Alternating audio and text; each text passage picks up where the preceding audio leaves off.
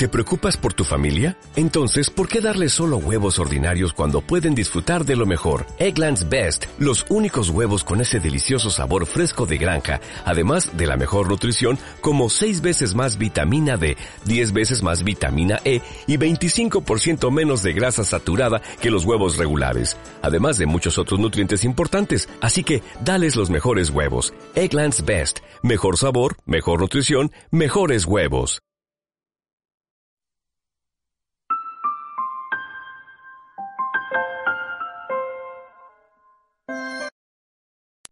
Hola hermanos, bendecida cuaresma para todos.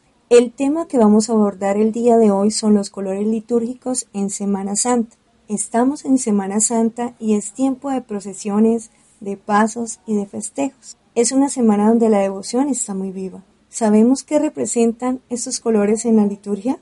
El primer color es el blanco. El blanco representa a Dios. El blanco es la esencia misma de la Semana Santa color de felicidad, de luz y de vida.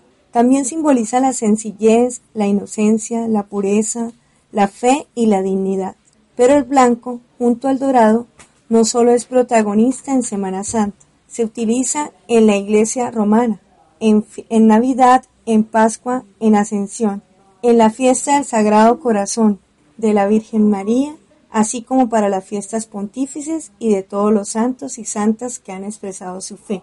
El segundo color es el violeta. Violeta, representación de la espera con el encuentro con Cristo. El violeta se veía en la antigüedad como afirmación de la realeza del poder de la riqueza. La Iglesia, por su parte, ha asociado el color violeta a la penitencia, a los rezos, a la preparación de grandes festejos como la Navidad y la Pascua. El violeta se traduce por una cierta austeridad y moderación. También está presente en la liturgia de los difuntos. El color violeta nos invita a recogernos en la tristeza y en la mortificación, evocando las heridas de Cristo que nos salvó en su pasión. La gloria prometida solo se podía alcanzar con la penitencia y el sufrimiento. El tercer color que tenemos es el rojo, es el color del Espíritu Santo. Este color brillante se relaciona con la pasión de Cristo, los mártires y el Santo Espíritu. El rojo simboliza la sangre de Cristo y por lo tanto la pasión, el peligro, la caridad, el amor y la valentía. El color rojo se utiliza para la elección de los pontífices, para los días de festejos católicos, principalmente el Domingo de Ramos, el día de Pentecostés, para celebrar el fuego del Espíritu Santo que predica la generosidad, la fuerza y la valentía. El cuarto color es el verde, simboliza la esperanza con el paraíso, el verde se traduce por la paz, la tranquilidad y la esperanza. Este color también evoca la creación de Dios, la naturaleza, la vida según las creencias de los pueblos antiguos. El verde era sinónimo de primavera, de vegetación, de renacimiento y por lo tanto de una buena cosecha.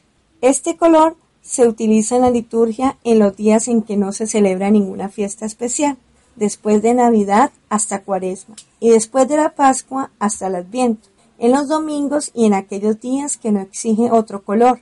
Simboliza la esperanza por la venida del Mesías y por la resurrección salvadora.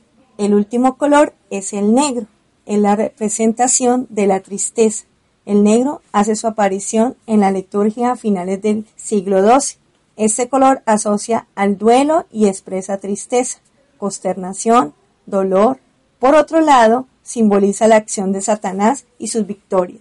Anteriormente se empleaba el Viernes Santo y en los oficios por los difuntos, pero desde la reforma litúrgica del Concilio Vaticano II, el negro se reemplaza por el rojo en el Viernes Santo y por el violeta en los oficios para los difuntos. Vamos a ver a continuación los colores sustitutivos, que son el azul, el dorado y el plateado.